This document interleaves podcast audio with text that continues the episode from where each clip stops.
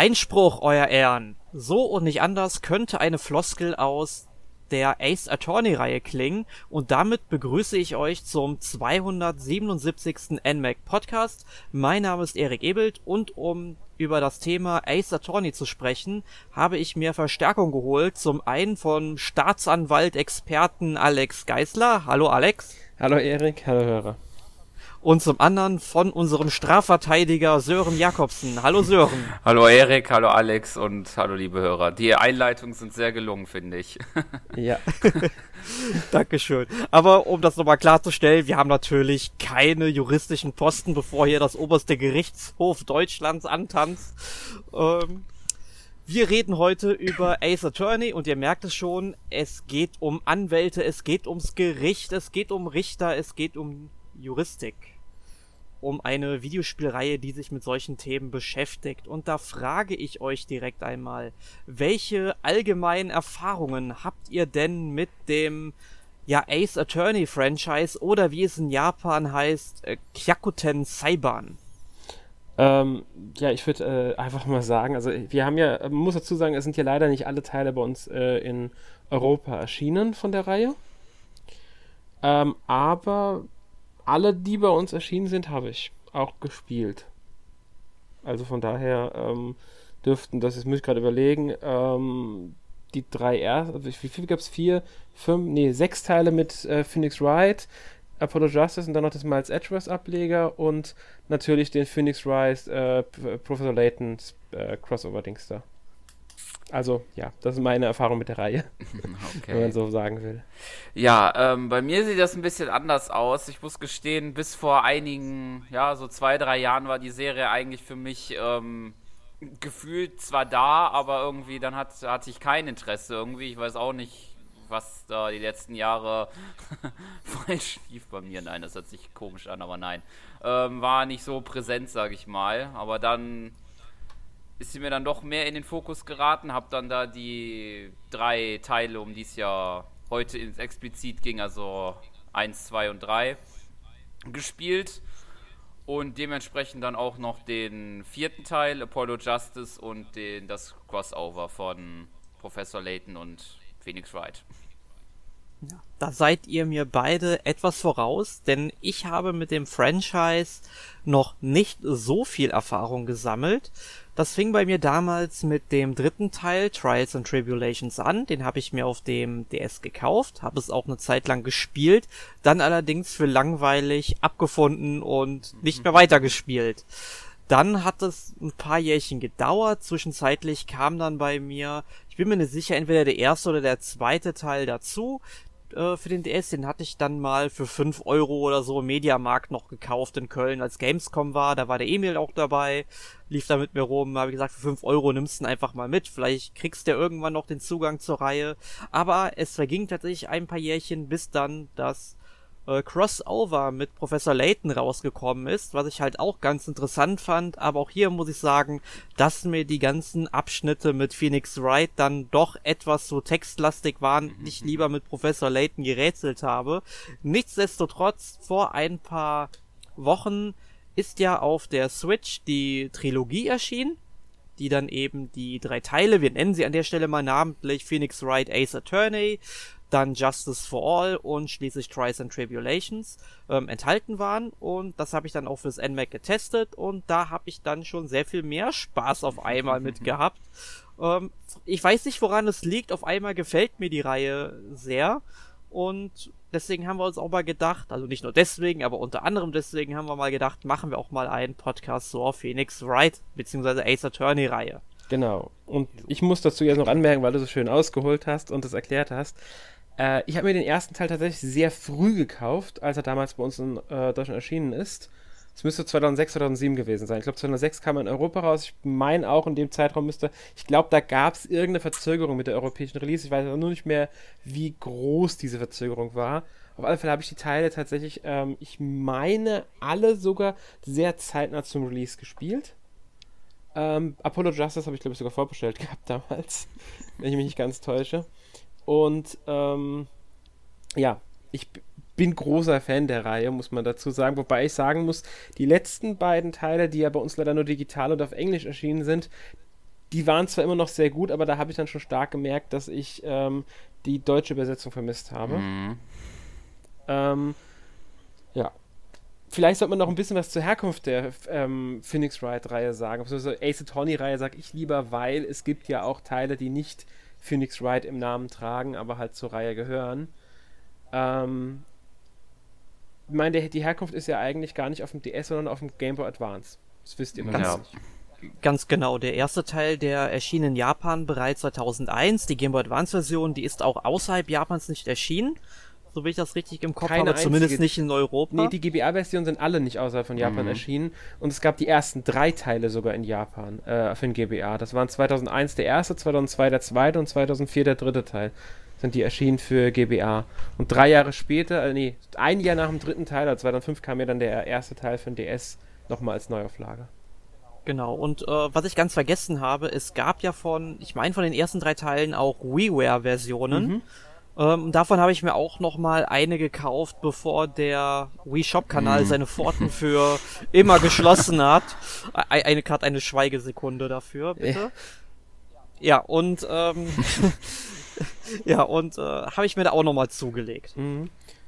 Ja, also wie ich mag die Reihe halt einfach und ähm, es ist halt eine sehr textlastige, wie du schon gesagt hast. Reihe. Ich glaube, sie wird dem Visual Novel Genre zugeordnet. Auch wenn es keine reine Visual Novel ist, weil man halt auch noch äh, anderes macht als nur Texte lesen. Es gibt ja Visual Novels, die das auch drin haben, deswegen passt es schon. Ähm, ich haben es immer Text Adventure genannt, was ja im Grunde nichts anderes ist. Ja, ich würde sagen, es ist quasi ein Spagat zwischen Visual Novel und japanischem Text-Adventure. Ja, genau. Ein bisschen Point-and-Click ist vielleicht noch mit drin, kann man sagen. Genau, das, das, Leute, das, das, meinte ich ja damit. Ja, so als Vorstellung für andere. Ähm, interessant finde ich auch, wer dahinter steckt. Also für das Szenario und als Director war bei den ersten drei Teilen übrigens, ähm, ich glaube, äh, auch nochmal dann bei, die, bei ähm, ähm, Professor Layton und Phoenix Wright, beziehungsweise den beiden Daik-Yakuten Saiban, also die ja bei uns leider nicht erschienen sind, die irgendwann Anfang 1900, glaube ich, spielen, Vorfahren für Phoenix Wright inhalten. Da war er auch nochmal so der, Szenario und Director. Bei Apollo Justice war er, glaube ich, nur Serious Director und Szenario beteiligt. Äh, Shu Takumi, das ist der Schöpfer sozusagen von, äh, von der ganzen Reihe, wenn man so will.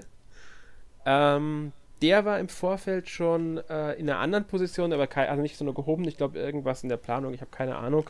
Bei Resident Evil 2 beteiligt, war bei Dino, Dino Crisis beteiligt und war Director von Dino Crisis 2 um ein paar alte Spiele auszupacken. da packst du aber wirklich ein paar alte Kamellen ja. Ja, aber muss ja. Und dann ist er auch noch ähm, fürs Game Design, Szenario und Direction ähm, von einem meiner absoluten DS-Lieblingsspiele und für mich auch ein richtiger Geheimtipp, äh, Ghost Trick Phantom Detective verantwortlich gewesen. Ach, auch noch so ein Spiel, was bei mir ungespielt rumliegt. Schande über mein Haupt. Es lohnt sich wirklich, also das, das muss man wohl dazu sagen. Also man merkt schon, also er hat viel im Adventure-Bereich auch gemacht nach Phoenix Wright. Phoenix Wright dann, also das Ghost Trick ist ja auch Phoenix Wright. Ich weiß gar nicht, was er noch gemacht hat. Das sind ja so die Sachen, die mir bekannt sind, sage ich mal. Also, keine Ahnung, ob der was, woran der noch gearbeitet hatte. Ähm, aber er war Capcom oder ist vielleicht sogar noch Capcom, wenn ich nehme an, dass er noch bei Capcom arbeitet. Ich weiß jetzt nichts anderes. Ja, und wartet darauf, dass irgendwann die Dino Crisis-Reihe fortgesetzt wird. Ja, das wär's. Wobei ich ja schon eigentlich hoffe, dass demnächst mal wieder ein neues Phoenix Wright oder also Ace Attorney halt einfach nur entwickelt wird. Wäre ja schon auch eine schöne Sache. Ja, ja oder die Hoffnung stirbt zuletzt. Ich glaube zwar nicht, dass sie kommen werden, aber halt, die du eben schon angesprochen hast, die beiden Teile, die eben in der Meiji-Zeit von Japan spielen, mhm die, das fände ich auch ganz schön, wenn die vielleicht noch nachgereicht werden würden, zumindest auf Englisch. Ja, das wäre schön, aber das wird wahrscheinlich passieren, weil ja schon der ähm, andere, ich nenne es jetzt mal Ableger, äh, Miles Edgeworth, der heute jetzt auch kein großes Thema wird, aber da schon da ist nur der erste Teil bei uns erschienen und der zweite Teil nicht. Und deswegen, also ich denke nicht, sie hatten, haben einfach, und da kommen wir dann auch schon zu einem der großen Probleme der ähm, westlichen und japanischen Version der, der Ace Attorney-Reihe, äh, Daikakuten Saiban spielt nun mal in Japan und ist sehr stark mit der japanischen Kultur verankert in diesem Teil. Also gerade auch Story, die ganze Geschichte, weil der Charakter, den man dort spielt, reist nun mal nach England auch, trifft dort übrigens auch auf Sherlock Holmes und äh, Watson. ähm, Watson ist, glaube ich, ein kleines Mädchen oder sowas, wenn ich es nicht im Kopf habe. Und ähm, äh, es ist schwierig, das mit der jetzt mit der anderen Reihe in Einklang zu bringen, weil sie haben tatsächlich für den ersten Teil haben sie das schon gemacht gehabt, für die westliche Veröffentlichung. Das ganze Geschehen haben sie aus Japan rausgezogen nach Amerika verfrachtet. Ich glaube sogar Los Angeles haben sie es äh, hingebracht. Ja, ich, ich glaube, der Name der Stadt wird nie genannt genau. Es ist aber in Los Angeles angelehnt, tatsächlich, stimmt, weil es gibt ja auch diesen einen Fall, ich weiß gar nicht, müsste sogar im ersten Teil sein, der in einem Filmstudio spielt. Und ähm, das ist ganz klar, also das ist logisch, das erinnert stark an ähm, Hollywood. Es müsste es genau, ist die dritte Episode im ersten Teil, Wandel des Samurai oder so heißt die. Ich habe den ersten Teil nochmal gespielt, deswegen mhm. weiß ich es gerade noch so gut. Da geht es ja um diese Stil-Samurai-Serie, die ja Maya so liebt. Und ähm, also die haben es wirklich nach Los Angeles verfrachtet, die ganze Sache für, äh, für nach Amerika verfrachtet. Trotzdem ist immer noch dieser starke Japan-Einfluss zu erkennen. Gerade Maya ja. zum Beispiel als Charakter äh, wird ja in späteren Teilen dann auch mit ihrer Spiritualität und ihrer Familie und dem Ganzen, das, das haben sie dann so, sie haben es schon eingeflochten und auch weitgehend gut umgesetzt. Also es fällt im ersten Teil und auch im späteren nicht so stark auf. Man denkt halt einfach, okay, Maya stammt halt aus einer Familie, die dort weiter in ihrer Kultur nachgeht. Ähm, aber, mit dem Glauben, also es ist ja mit Spiritualität und so weiter. Aber sie haben halt jetzt dieses Problem mit, diesem, mit den neuen Teilen, dass die halt eben nicht so einfach zu verfrachten sind. Da müssten sie dann wirklich irgendwas machen, was wahrscheinlich gar nicht so ohne weiteres einzufügen ist, damit eine Erklärung da ist, warum das jetzt in Japan spielt, obwohl doch die späteren Teile in Amerika spielen. Wobei, meiner Meinung nach ist das gar kein Problem, weil dazwischen liegen ja keine Ahnung wie viele Jahre. 100 Jahre, 80 Jahre, ich weiß es ehrlich gesagt nicht. Eine Menge. Ja, man spielt, glaube ich, den Großvater von Phoenix Wright in dem Teil. Und das ist nämlich auch das Problem, sie haben ihn ja umbenannt. Der heißt ja im Japanischen eigentlich anders. Er heißt ja nicht Phoenix Wright. Ja, ich, ich glaube Naruhodo irgendwas. Genau. Ähm, ich bin mir gerade nicht mehr genau sicher, wie er heißt. Ja, er heißt im Original, ich wusste es tatsächlich mal auswendig, aber frag mich jetzt bitte nicht mehr. ähm, ich krieg's jetzt gerade auch nicht zusammen aussprechen, könnte ich wahrscheinlich sowieso nicht. Ähm, ja, aber er heißt, hat halt einfach einen anderen Namen und ähm, das ist, ist, halt auch so, so ein Problem. Also, er, du hast übrigens recht, Naruhodo stimmt, aber es ist, glaube ich, Ryuchi oder so ähnlich der Nachname, wenn ich mich richtig erinnere. Fällt mir gerade ah. ein. Irgendwie so. Also, nee, Naruhodo ist der Nachname, Ryuchi der Vorname dann. Stimmt? Ja, Ryu, Ryuji. Genau, ist dann der Vorname wahrscheinlich. Ähm, und das ist, das ist halt das Problem, was sie auch noch haben, diese Namensumbenennung, weil sie müssten ja jetzt den Vorfahren von ihm, entweder bleibt er bei seinem japanischen Namen oder sie müssten halt äh, da auch anpassen, was wiederum nicht passt. Und gut, aber wir, wir holen, glaube ich, zu weit aus. Wir wollen ja eigentlich über die äh, ersten drei Teile sprechen. Und genau. ähm, da haben sie halt das Geschehen in, nach Amerika verfrachtet. Man sollte vielleicht noch anmerken, weil wir gesagt haben, es hat viel mit Gerichten zu tun, das Rechtssystem in diesen Spielen ist sehr frei interpretiert. Ja. Ja, das, das muss man wirklich sagen. Und das hat mich da, äh, damals, glaube ich, auch so ein bisschen von dem Spiel weggebracht, wegen dieser Kulisse, dass es in Amerika spielt. Und ich habe es so damals in einem Forum kritisiert, ja, das System funktioniert ja überhaupt nicht wie in den Vereinigten Staaten. Es gibt zum Beispiel keine Geschworenen. Und das Interessante überhaupt an diesem System ist, dass der Angeklagte so lange als schuldig gilt, offensichtlich, bis seine Unschuld bewiesen wurde. Ja, genau. Und das ist, ist halt alles, also ich habe es, wie gesagt, nochmal gespielt, jetzt den ersten Teil, hat den ersten Fall nochmal komplett durchgespielt, der ja ein Tutorial ist. Und schon nach etwa der Hälfte ist, ist mir der Gedanke gekommen, jetzt gibt es berechtigte Zweifel, der kann gar nicht mehr verurteilt werden, weil ja. es gibt. Es ist nicht nachweisbar, dass er der eindeutige Täter ist. Es könnte auch dieser andere sein, der der Täter ist. Und schon wenn das der Fall ist, wird es zu keiner Verurteilung mehr kommen. In Phoenix Wright, also in den Spielen wird es aber trotzdem passieren. Und du hast ja auch nur, darfst du nur fünf Fehler erlauben oh, wenn du halt fünfmal falsch gelegen hast bei deinen äh, Beweisvorlegen, also man muss ja, wir sollten vielleicht mal das Gameplay erklären erst denken, wenn wir darauf genauer eingehen. Oder ich, ich würde schon sagen, gell? Ja.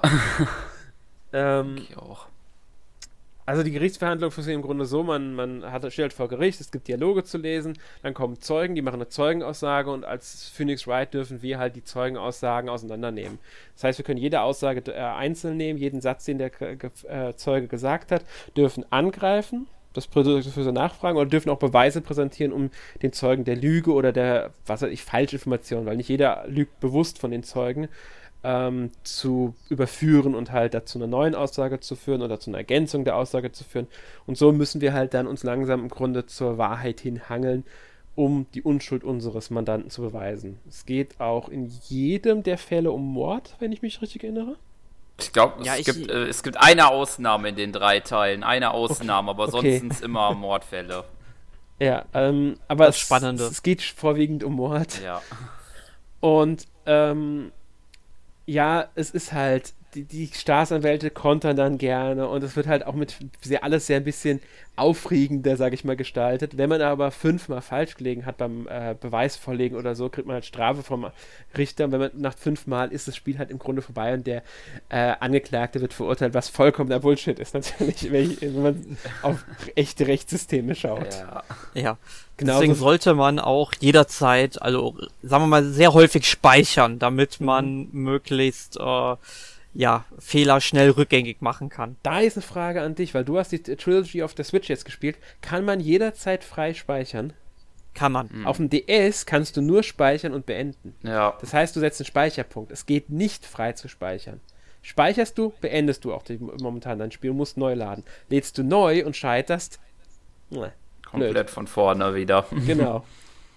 Das war der DS damals. Da konntest, ich weiß gar nicht, ob es bei allen drei DS-Teilen der Fall ist, aber beim ersten ist definitiv so. Ich kann sein, dass wir beim zweiten oder dritten dann Speicherstände hinzugefügt haben, äh, also die, die, so richtig speichern kannst, aber ich meine, es kam erst mit Apollo Justice mit dem ersten Teil, der direkt für den DS erschienen mhm. ist. Ich meine ja, auch. Ich finde es richtig, ich find's richtig gut. Auf der Switch kannst du jederzeit speichern mhm. und wenn du das Spiel wieder lädst, dann startest du in dem Dialog, wo du bist auch genau an dieser Stelle. Du musst also nichts irgendwie wiederholen, du wirst direkt wieder ins Geschehen geworfen. Das ist bei dem anderen Spiel aber auch so. Also wenn du beim DS speicherst, bist du auch genau an dem Punkt, an dem du gespeichert hast.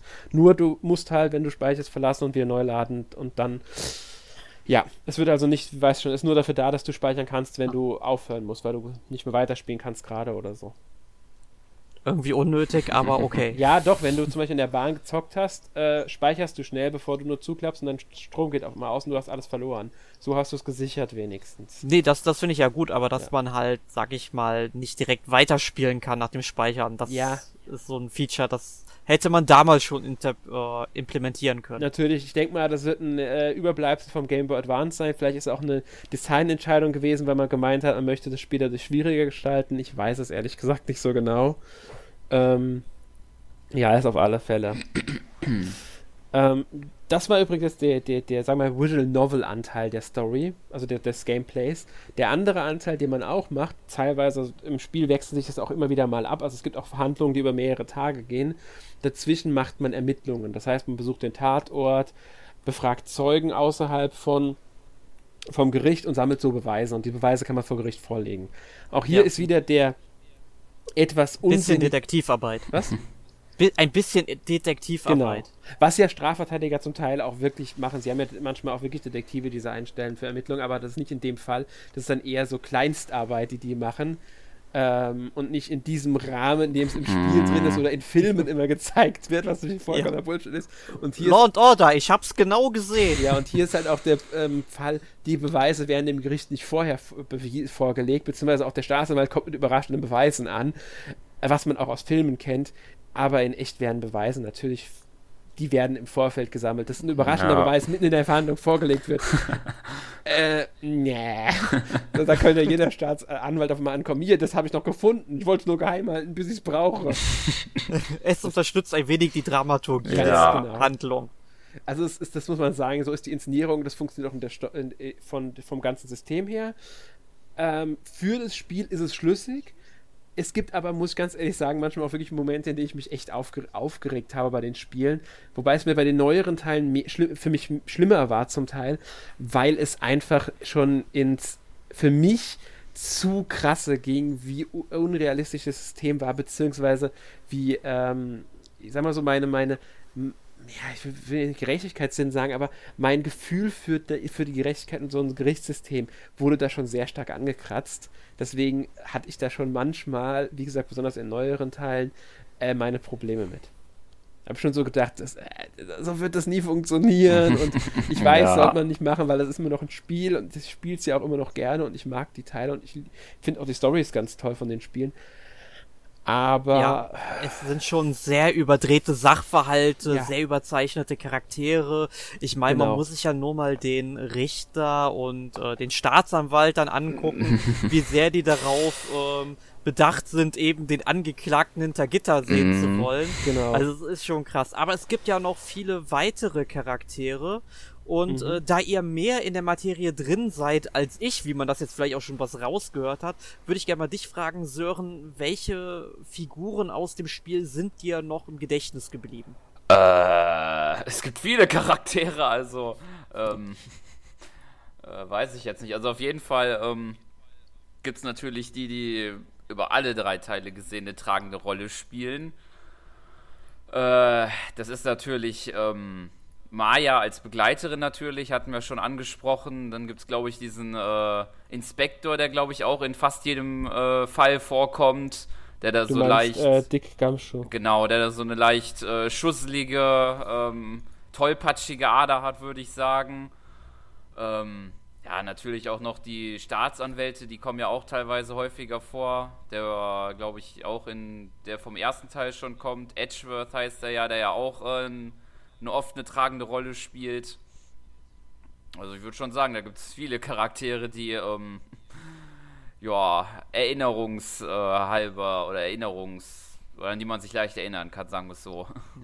Ja, ja. ich finde ich finde aber auch, sag ich mal, Nebencharaktere ziemlich interessant. Ich glaube, beim zweiten Fall, im ersten Teil, da gibt es so, ja, sag ich mal, eine Dame, die ja. quasi ein bisschen mit ihrer Oberweite ja. dann eben die Leute alle beeinflussen möchte, was halt auch ganz amüsant ist ähm, mit dem ganzen Text, der da eingeblendet wird. Ja, du meinst, glaube ich, April May müsste, ja, glaube ich, genau. heißen, also in der Richtung. Ja, äh, genau, die, die ist, die ist äh, schon sehr. Nee, es stimmt schon, die Charaktere in den Teilen sind alle sehr, sehr cool geschrieben, finde ich. Ähm, sind zum Teil auch absichtlich natürlich enorm überzeichnet, mhm. sowohl in ähm, äh, Erscheinung als auch Verhalten muss man sagen. Ich meine, Dick Gumshoe jetzt als Beispiel des Polizisten, der ist einfach so der klassische äh, Polizi ähm, trottelige, ähm, äh, etwas unfähige Polizist der, der mit seinem schmutzigen Trenchcoat, immer dem Pflaster an der Wange und so.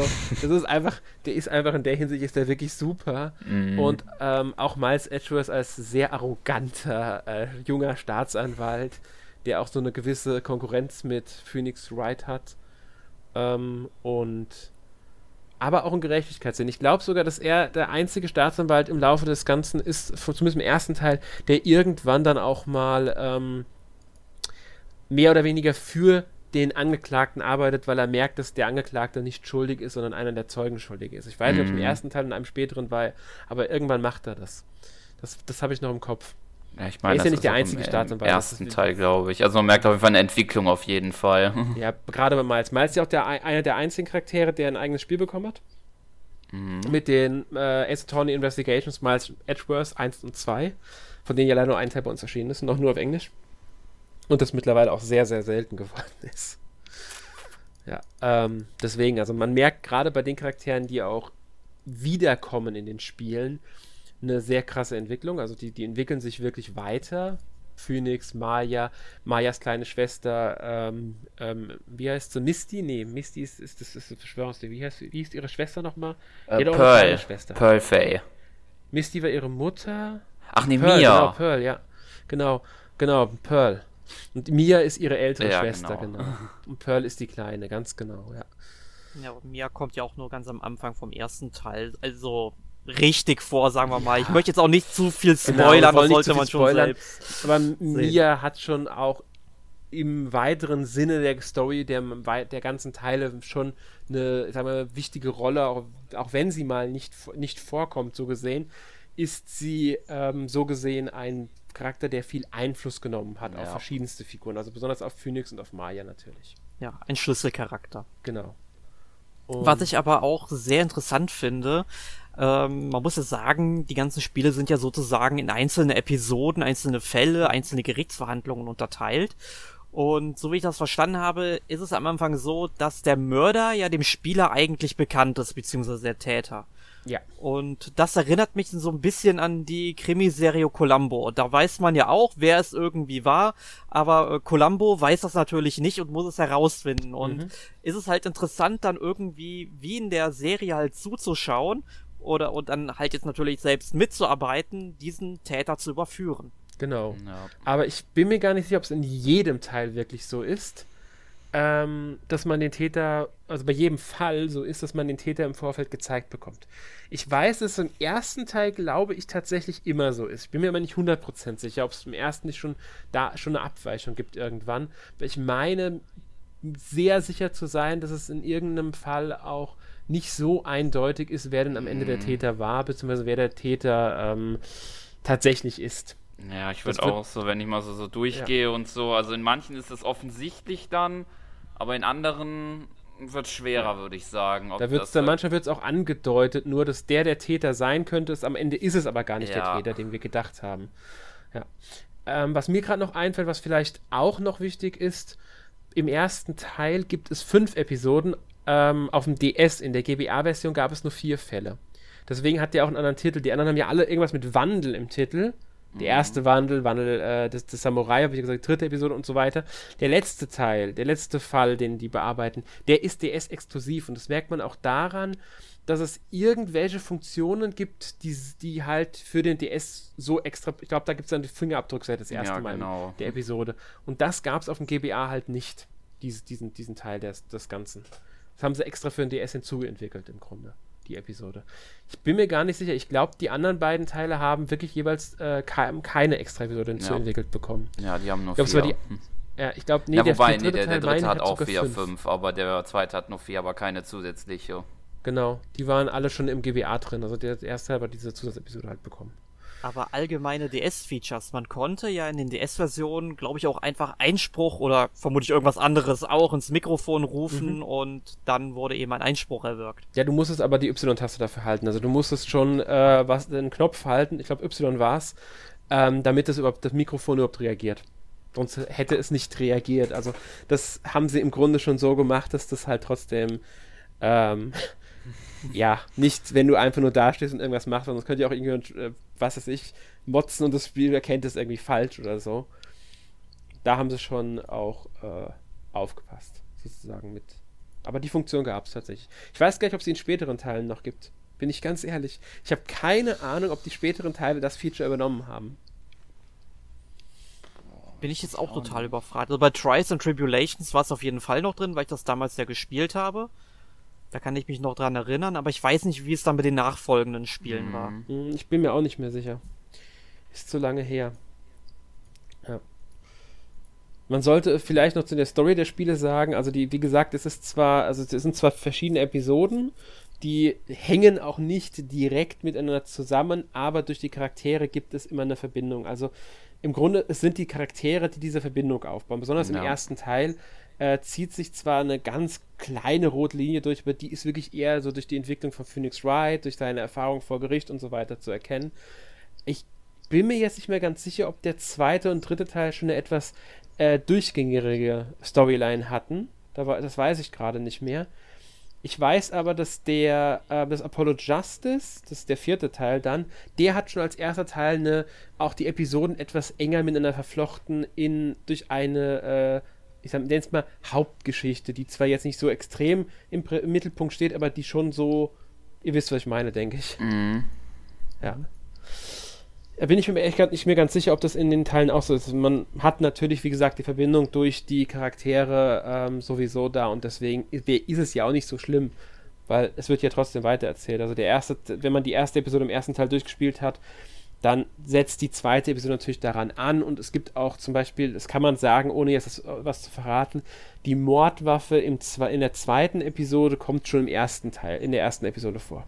No. Im ersten ja. Fall. Ironie des Schicksals. ja, kann man wirklich so sagen. Es ist wirklich eine Ironie des Schicksals. Also, dass, dass man das mal so.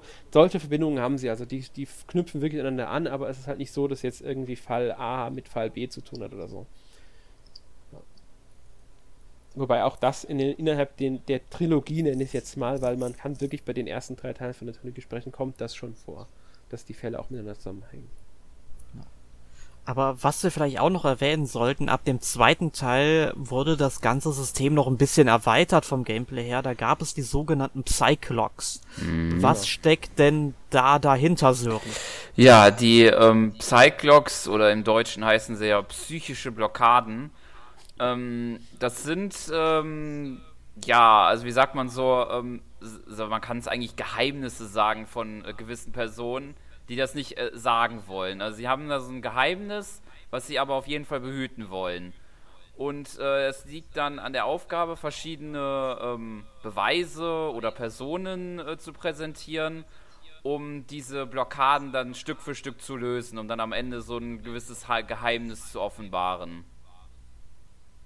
Ist dann im Prinzip. Und je nachdem genau, muss man dann gucken, wenn man dann halt beispielsweise falsch liegt, dann äh, geht das dann auch auf diese Energieleiste, die dann auch in den Gerichtsverhandlungen äh, ist. Also wenn man da auch falsch nimmt. Also da muss man dann schon auch ebenfalls aufpassen, da keine Fehler zu machen. Ja, und du hast jetzt eben auch schon wieder was Gutes angesprochen. Die heißen im Deutschen psychische Blockaden. Ähm, jetzt muss man dazu natürlich sagen, die DS-Fassung, die gibt es hierzulande auf Deutsch, wenn man sie sich kauft.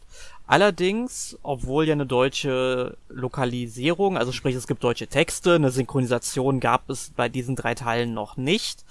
Ähm, die Trilogie, die damals 2014 auf dem 3DS und jetzt 2019 auf der Switch rausgekommen ist, da gibt es dann tatsächlich nur englische Texte. Ja. Aber Capcom hat bereits bekannt gegeben, dass noch dieses Jahr, ich glaube im Sommer, soll ein Patch kommen, der in die Switch-Version äh, die deutschen Texte hinzufügt. Ja, was ich ziemlich cool finde. Mhm.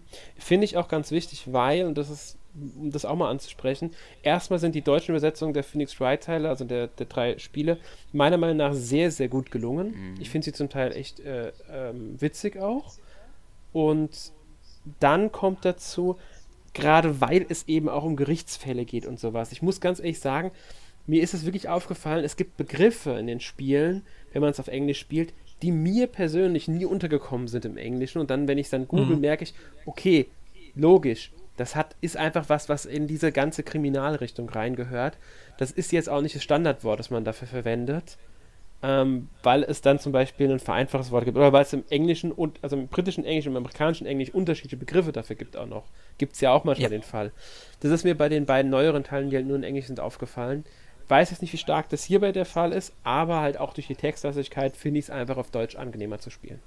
Ja. Da ich ja die Switch-Fassung notgedrungen auf Englisch gespielt habe, ich meine, klar, ich hätte doch die Möglichkeit gehabt, das Ganze auf Japanisch ähm, umzuswitchen toll, um zu switchen bei der Switch, ne? ähm, super Wortspiel. Nee, aber ähm, hätte hätt ich da auch machen können, aber man muss es ja nicht übertreiben. Aber halt auf Englisch, ich muss sagen, grundsätzlich sind die Texte ähm, eigentlich sehr einfach zu verstehen. Mit normalem Schulenglisch kommt man da schon sehr weit, aber es gibt, wie du sagtest, halt bestimmte Begriffe, die du halt im Alltagsenglisch nie im Leben verwenden würdest.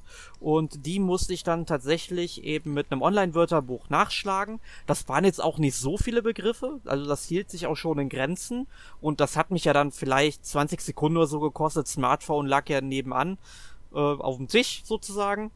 Ähm, aber trotzdem, diese Begriffe sind da, aber es hält sich in Grenzen. Das ja, kann ich sagen. Genau, das kann man sagen. Es hält sich in Grenzen. Ich glaube, im letzten Teil, den sie jetzt hat, also im äh, fünften Phoenix Wright Teil, man muss ja Apollo Justice, also den vierten Teil ein bisschen ausklammern, weil der ja nicht Phoenix Wright der Hauptcharakter ist.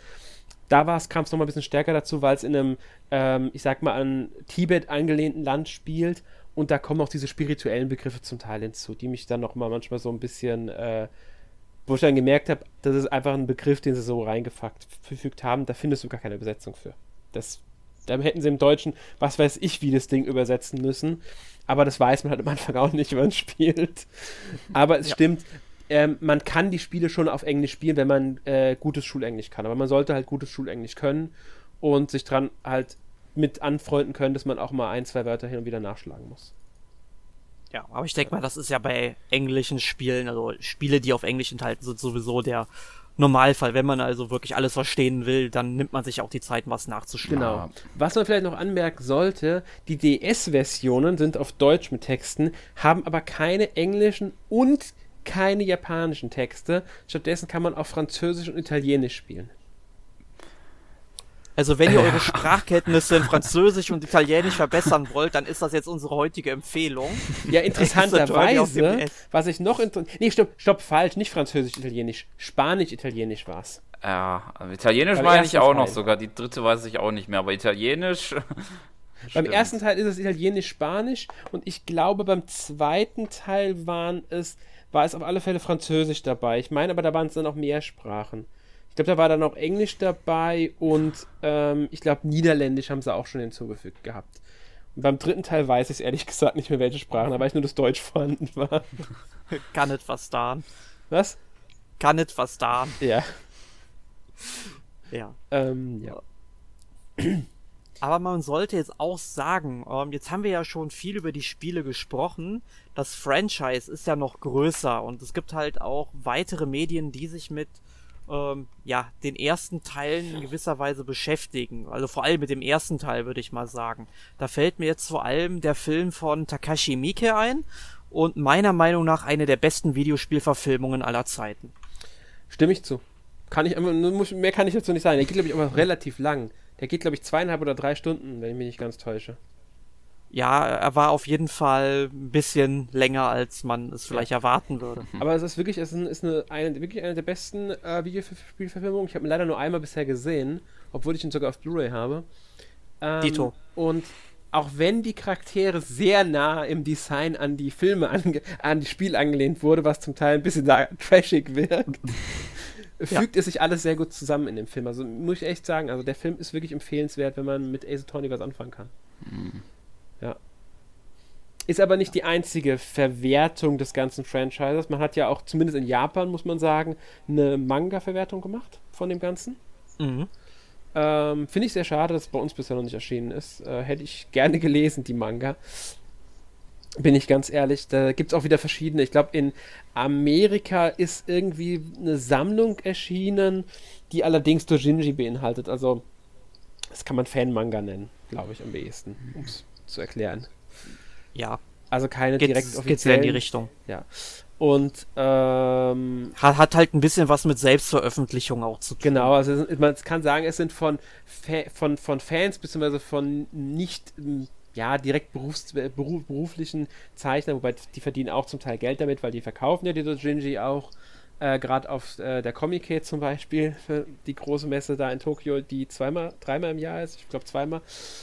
Also sind schon was ganz anderes, weil es gibt in Japan auch Läden, die darauf spezialisiert sind und nur das verkaufen. Die verkaufen nur Dojinji zum Beispiel. Deswegen als reiner Fan-Manga zu bezeichnen, ist vielleicht schon ein bisschen. Das sind selbst im Eigenverlag publizierte Geschichten, die oft Fanwerke ähm, sind, ohne direkt lizenziert zu sein, aber halt in Japan wird das von den Lizenzinhabern meistens äh, geduldet. Und davon haben sie zwei Bände, glaube ich, in Japan, in Amerika veröffentlicht, irgendwie die offiziellen Manga, die jetzt, ich glaube, das erste Spiel adaptiert haben. Ich bin mir nicht ganz sicher, die sind aber nie außer von Japan erschienen, leider.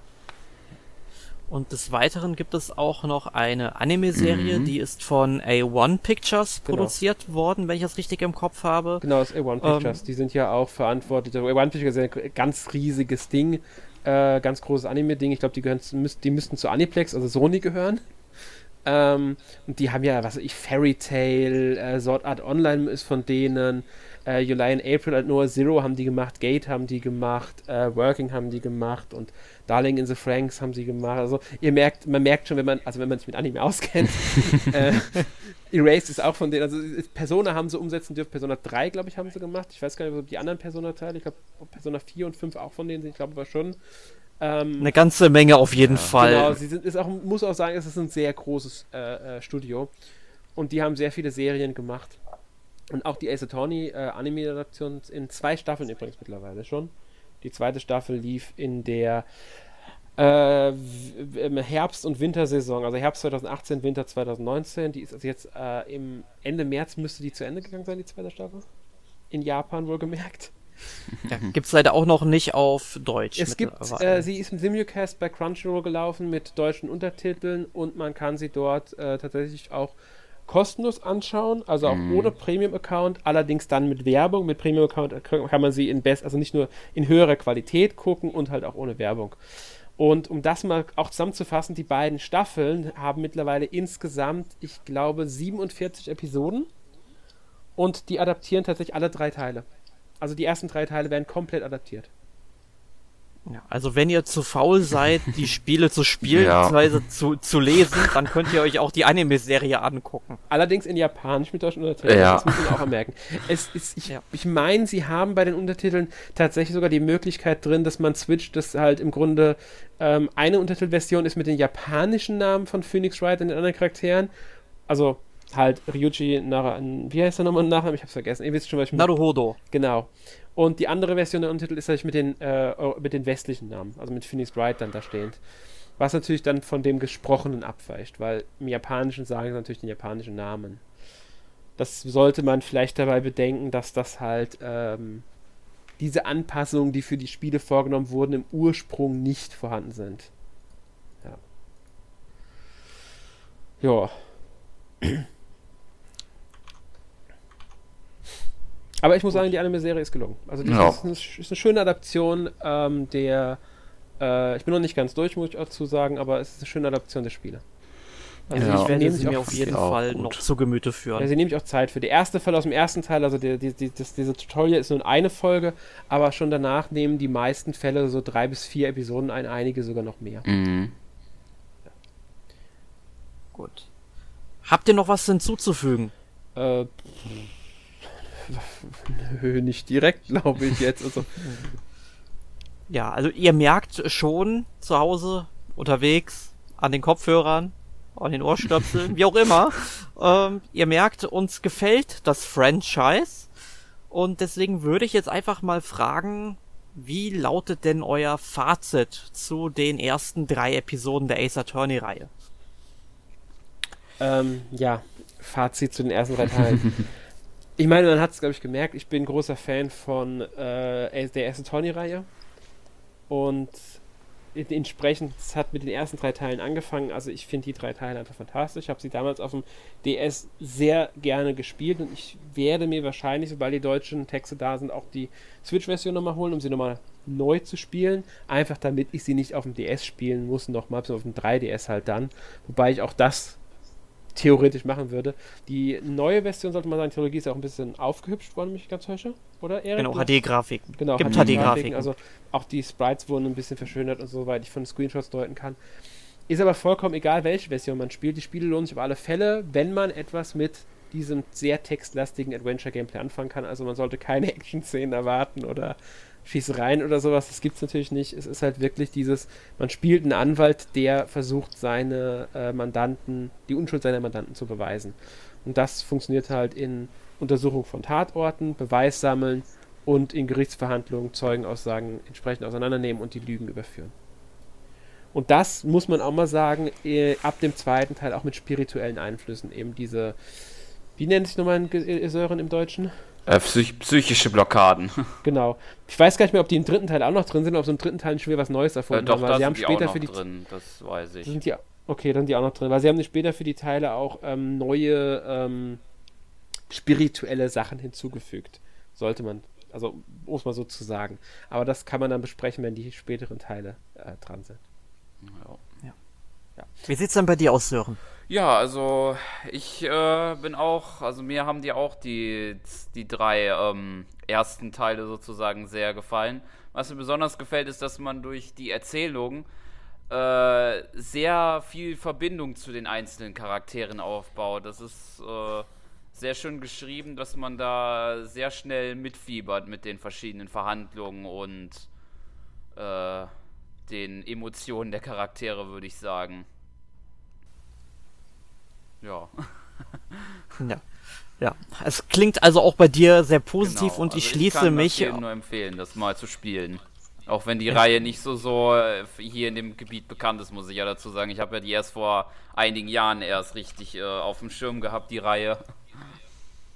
Ja, also ich schließe mich dir und äh, auch dir natürlich, Alex, eigentlich voll und ganz an. Ich habe jetzt auch endlich Zugang zur Reihe gefunden äh, möchte jetzt auch die Trilogie noch ein bisschen weiterspielen, noch mehr über die Charaktere erfahren, auch wenn jetzt natürlich, äh, wo ich gehört habe, dass man sich die Anime-Serie eben bei Crunchyroll kostenlos anschauen kann, jetzt eigentlich sehr heiß darauf eher bin, als die Spiele weiterzuspielen.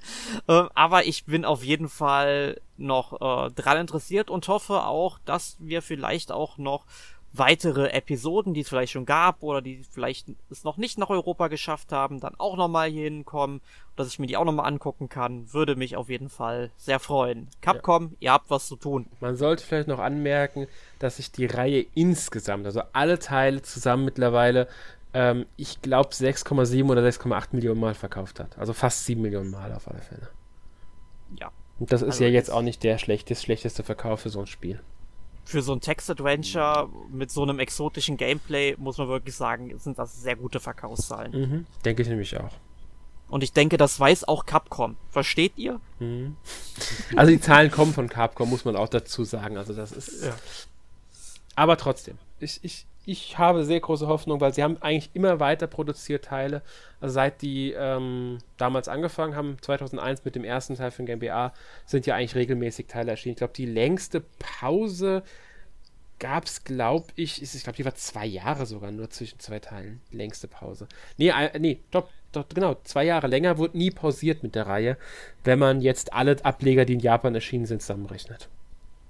Also berücksichtigt, sag ich mal so. Okay, also Capcom ist im Grunde an der Sache dran. Ja, der letzte Teil kam jetzt 2017 raus. Das war der zweite Teil von äh, der aus der Meiji-Ära, also Dai Gyakuten Saiban 2. Ähm, und demnach wäre es eigentlich bald mal an der Zeit für eine Ankündigung. Mhm. Aber man darf die Trilogie nicht vergessen, die ja auch veröffentlicht wurde in ja. der Zeit immer wieder mal. Genau. Wenn auch nur vielleicht als Lückenfüller, aber das werden wir dann in den nächsten Wochen und Monaten sicherlich erfahren. Genau, ich hoffe halt auf einen, auf einen neuen Teil für die Switch, wenn ich ehrlich bin. Ja. Gut. Ähm, genug an dieser Stelle von Ace Attorney. Was habt ihr letzte Woche gespielt? Sören. Äh, was habe ich gespielt? ich glaube gar nicht so viel tatsächlich. Ich habe äh, mal mir wieder ein Spiel für die Wii rausgeholt, wo ich mal tatsächlich Lust drauf hatte, nämlich Mario Strikers Charged. Äh, und bis auf dass der Schwierigkeitsgrad äh, in, den, äh, in den letzten Spielen äh, sehr hart ist, äh, macht dieses Spiel doch immer noch sehr viel Spaß und frage ich mich, warum es seit, der, seit diesem Spiel nichts mehr von diesem Spiel zu sehen gab. Zumindest für die Wii U oder Switch wäre das mal gar nicht schlecht, so ein neuerer Teil. Wobei es gab für den DS einen, einen Modus in Sachen Fußball, aber. Der zählt nicht. Ja, das, das sehe ich auch dazu. Mario Sports Superstar oder wie das da hieß für den 3DS.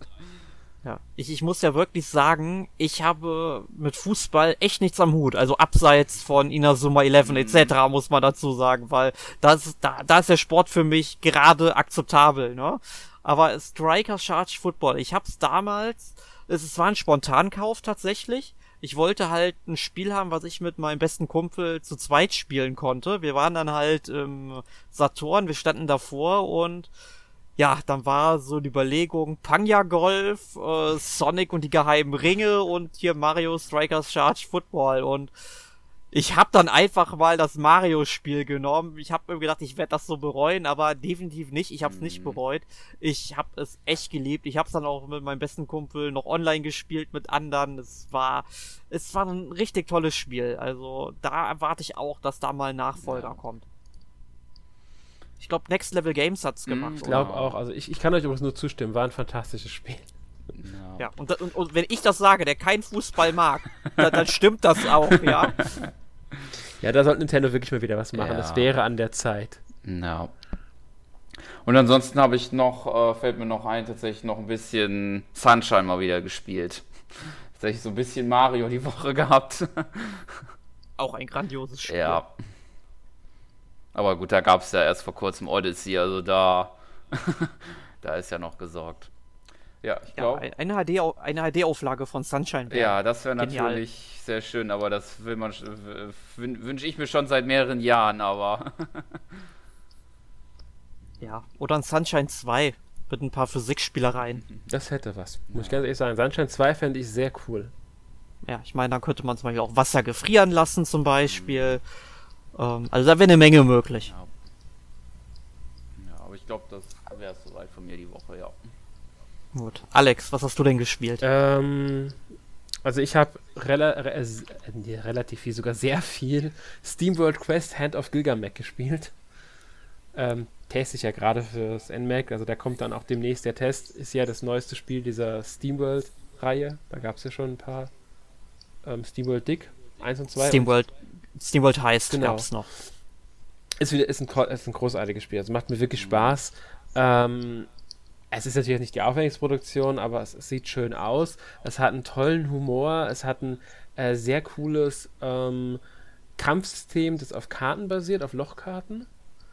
Und ähm, ja, die Geschichte ist auch wirklich interessant genug, um dass man immer wieder weiterspielt. Das macht es, es ist wirklich ein schönes Spiel. Ich weiß gar nicht, wie lange ich jetzt schon dran bin. Ich dürf, ich bin jetzt bald durch mit, aber ähm, macht auf alle Fälle Spaß. Ist ein sehr schönes Spiel.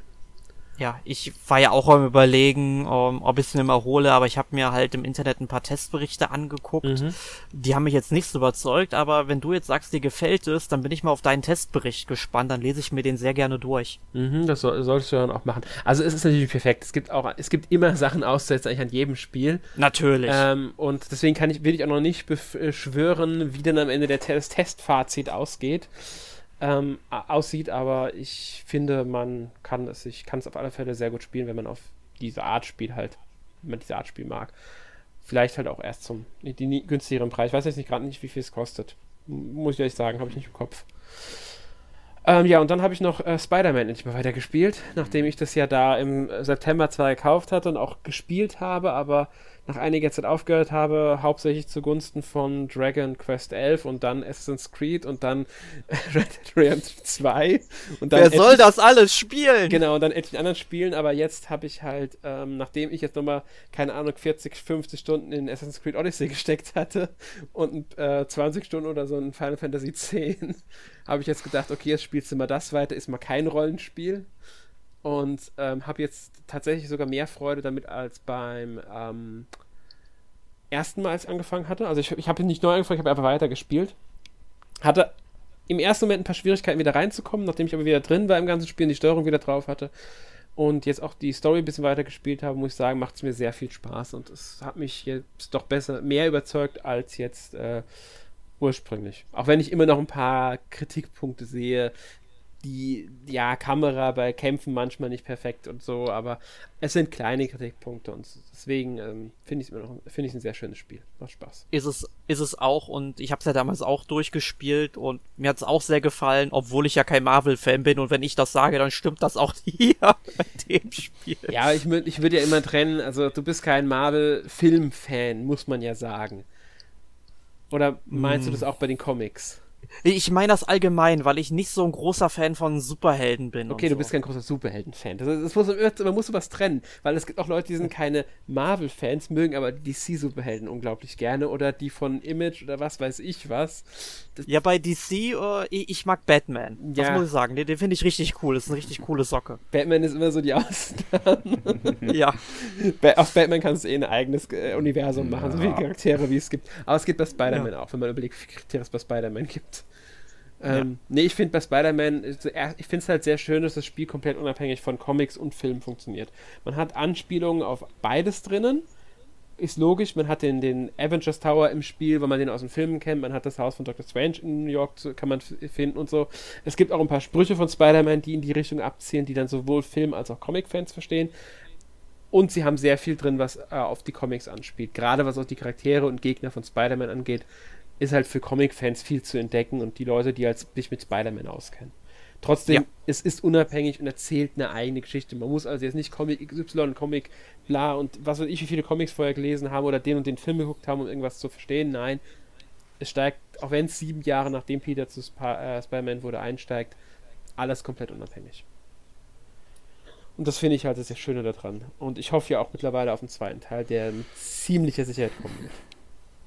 Da bin ich mir fast sicher, dass die da, dass, da werden die nicht einen Teil nur machen bei dem Teil, bei dem Spiel. Oder glaubst du was anderes, Erik? Nein, nein, also ganz ehrlich, vor allem am, ich, möchte ich ja nicht spoilern und so weiter. Ich sag nur, es gibt am Ende ein paar Passagen, wo dann Andeutungen gemacht werden, was mit ähm, Charakteren ist, die jetzt nicht so präsent sind Mhm. in ähm, im Spiel oder auch im Spiel vorkommen, aber ähm, man merkt halt schon, dass die noch eine wesentlich größere Rolle einnehmen werden und da kommt definitiv noch was. Also von der Story her würde es auf jeden Fall sehr viel Sinn ergeben. Ja, und dann muss man auch bedenken, es ist eine ähm, Sony-Eigenmarke mittlerweile. Also sie haben die Rechte an diesem Spiel und deswegen können sie es exklusiv für die PlayStation veröffentlichen lassen, beziehungsweise entwickeln lassen. Und das ist halt für Sony eine Riesenmarke auch, weil es ist ein Name, Marvel ist, eine, Marvel ist aber eine große Marke. Spider-Man ist eine mhm. große Marke und ein bekannter Name. Und sowas exklusiv für die Konsole zu haben, ist einfach für Sony ein Riesending. Ja. ja. Ich habe es ja auch damals fast platiniert. Ich habe, glaube ich, 98% aller Trophäen, aber die letzte äh, kriege ich nicht mehr. Also das Problem halt bei der Trophäe ist einfach, ähm, ich müsste da bestimmte ähm, Gadgets oder Anzüge und so weiter freischalten. Da brauche ich irgendwelche Marken für die ich leider für relativen Nonsens ausgegeben habe, wo es keine Trophäe für gibt und wo ich die restlichen Marken herbekomme, sind mir die Aufgaben einfach viel zu schwierig und deswegen werde ich es leider nicht platinieren, aber ich habe es echt bis zum Exzess gespielt. Ja, ich, ich habe gar nicht das Ziel, es zu platinieren, bin ich ganz ehrlich, und auch nicht das Ziel, alle Sachen freizuschalten, weil eben ich das mit den Marken und den Aufgaben, was du schon ansprichst, nicht so gerne mag. Das ist einfach nicht mein Fall, sowas. Zum Teil. ja. Aber gut. Ähm, so viel dazu, denke ich. Was hast du denn gespielt, Erik? Ähm, ich habe diese Woche ein paar Sachen gespielt. Äh, zum Beispiel Picross S3. Da muss man, glaube ich, nicht so viel zu sagen. Ist halt ein Picross-Spiel. es, es, gibt jetzt halt einen neuen Modus. Ähm, Color Picross finde ich ganz interessant, wo man halt mit verschiedenen Farben arbeiten muss. Hat mich so ein bisschen an die 3D-Picross, äh, beziehungsweise an Picross 3D Round 2 vom äh, 3DS erinnert. Ähm, macht auf jeden Fall Spaß, aber das ist für mich jetzt, sage ich mal, so eine Langzeitbeschäftigung über mehrere Wochen, die ich dann, wie gesagt, ich gucke immer gerne so schwedische oder britische Krimis an und dabei mache ich dann halt die Picross-Rätsel. Und ähm, dann habe ich gespielt Box Boy und Box Girl, auch auf der Switch. Gibt's ja auch nur für die Switch. Ähm, ist halt der vierte Teil der Box Boy-Reihe, nachdem man ja dachte, nach Bye Bye Box Boy wäre das Franchise erstmal gegessen, aber nein, Box Boy ist mit seiner Freundin zurück. Ähm, ja, sind halt wieder diese typischen Rätsel. Das Spiel kombiniert im Grunde Jump'n'Run-Elemente mit ähm, Puzzle-Einlagen. Das macht es auch recht gut, auch wenn natürlich dieselben Kritikpunkte der Vorgänger auch hier wieder anzumerken ist, dass das Spiel erst viel zu spät damit anfängt, die ganzen verschiedenen Funktionen richtig miteinander zu verbinden. Dann gibt es zum Beispiel Welten, wo jetzt viele Laserstrahlen auftauchen, denen man ausweichen muss. Dann gibt es halt Welten, wo man viel sich auf äh, höheren Ebenen einhaken muss und sich da hochziehen muss. Und das passiert einfach viel zu spät wieder, bis das Ganze mal verbunden wird. Aber es ist dennoch der beste Teil der Boxboy-Reihe bisher, weil es gibt einen zweiten Teil der Kampagne, den man halt freischaltet. Da spielt man dann mit dem ähm, mit dem langen Charakter Cutie heißt er. Und ähm, der ist ja doppelt so groß wie Boxboy. Und das Interessante dabei ist, seine Boxen, die aus, die aus seinem Körper herauspresst, also keine Sorge, äh, das ist jetzt nicht so pervers, wie es klingt, ähm, sind dann halt eben so lang rechteckig. Und äh, du kannst ja entweder horizontal oder vertikal verwenden, was halt sehr viel ähm, Spielraum da reinbringt und ich finde, Cutie ist der wahre Held und ich erwarte, dass der nächste Boxboy-Titel nur mit Cutie ist. Ja, weil da kann man eine ganze Menge mitmachen. Und die können sich vielleicht noch andere Charaktere mit anderen Formen ausdecken. Fände ich auch interessant. Genau. Hätte was. Ich habe ja nur den ersten Teil gespielt und ja, ich fand's ganz nett, sage ich mal. Es ist nicht so meine große Welt. Nee. Und, und es gibt halt auch noch einen Mehrspieler-Modus, jetzt den man zu zweit spielen kann. Den kann man tatsächlich auch sogar noch alleine spielen, indem man einfach mit ZR oder ZL eben durch die Charaktere switcht, aber ganz im Ernst, das macht genauso viel Spaß wie Overcooked äh, äh, alleine zu spielen. Und äh, ist hier natürlich besser, weil es halt ein wesentlich ruhigeres Spielprinzip ist, aber nein, muss man nicht. Ja. Aber ähm, was ich hauptsächlich diese Woche gespielt habe, Final Fantasy X. Ich habe jetzt mittlerweile schon über 50 Stunden auf dem Tacho ähm, ich wollte eigentlich nur für den Podcast, sag ich mal, kurz spielen, aber ähm, ich bin jetzt fast so weit, wie ich damals auch war. Also ich bin jetzt schon die stille Ebene durch. Ähm, Gehe jetzt auf dem Berg Gagaset hoch. Und das Lustige ist, ein paar meiner Charaktere stehen jetzt zu einem Level 3 Sphero-Stopper auf dem Sphero-Brett, also quasi äh, für die Leute, die unseren Final Fantasy Podcast nicht gehört haben, eben das Level-System von dem Spiel. Und ähm, ja, die stehen halt davor und ich kann sie nicht weiter leveln, weil ich einfach zu viel trainiert habe. Und die haben jetzt teilweise 40, 50 zusätzliche Sphero-Level, die ich verteilen könnte.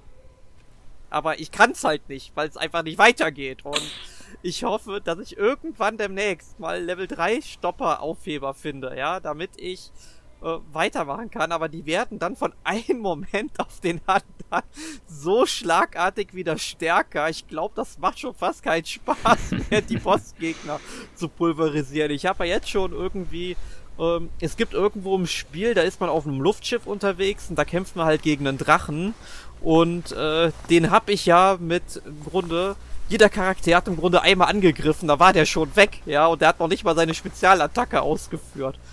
Also, das habe ich das letzte Mal erlebt, wo ich bei Terranigma so über Level zum Endboss gegangen bin, den mit zwei Schlägen pulverisiert habe.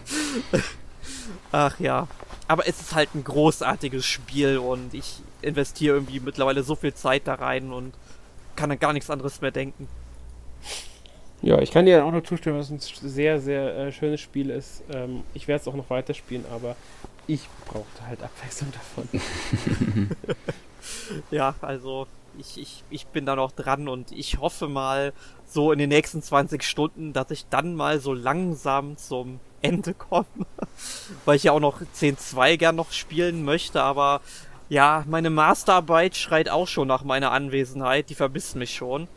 Also, ähm, ich muss mich auch ein bisschen bremsen irgendwo. Genau, ist auch wichtig. Ja. Aber bremsen ist ein gutes Stichwort. In der nächsten Woche sprechen Alex und ich, so wie ich das sehe, über Turok Dinosaur Hunter, den Nintendo 64 Ego-Shooter der Sonderklasse, der jetzt nochmal für die Switch aufgelegt wurde. Ganz genau. Und da bin ich schon sehr gespannt drüber, was wir da so alles zu erzählen haben. Zur Einstimmung könnt ihr auch mein Review lesen, was es auf unserer Seite mittlerweile schon gibt. Da könnt ihr euch schon mal in etwa ein Bild davon machen, was ihr zu erwarten habt. Aber mehr dazu auch in der nächsten Woche. Gut, dann bedanke ich mich mal wieder für eure Anwesenheit, Alex Sören, und vielen ja, Dank an unsere Hörer, dass ihr uns wieder zugehört habt. Wenn ihr irgendwelche Fragen zu Ace Attorney, dem Franchise habt, dann stellt ihr uns sehr gerne in die Kommentare, äh, äh, stellt uns diese Fragen in den Kommentaren auf Facebook oder unsere Internetseite. Wir werden dann natürlich schnellstmöglich darauf eingehen. Und wenn ihr natürlich irgendetwas Besonderes zu Turok wissen möchtet, dann dürft ihr uns dort ebenfalls löchern. Dann werden wir das versuchen in der nächsten Woche im Podcast einzuarbeiten. Ja. Und ja. in diesem Sinne, vielen Dank fürs Zuhören und bis zum nächsten Mal. Tschüss. Bis dann, tschüss. Tschüss. Die Gerichtsverhandlung ist geschlossen.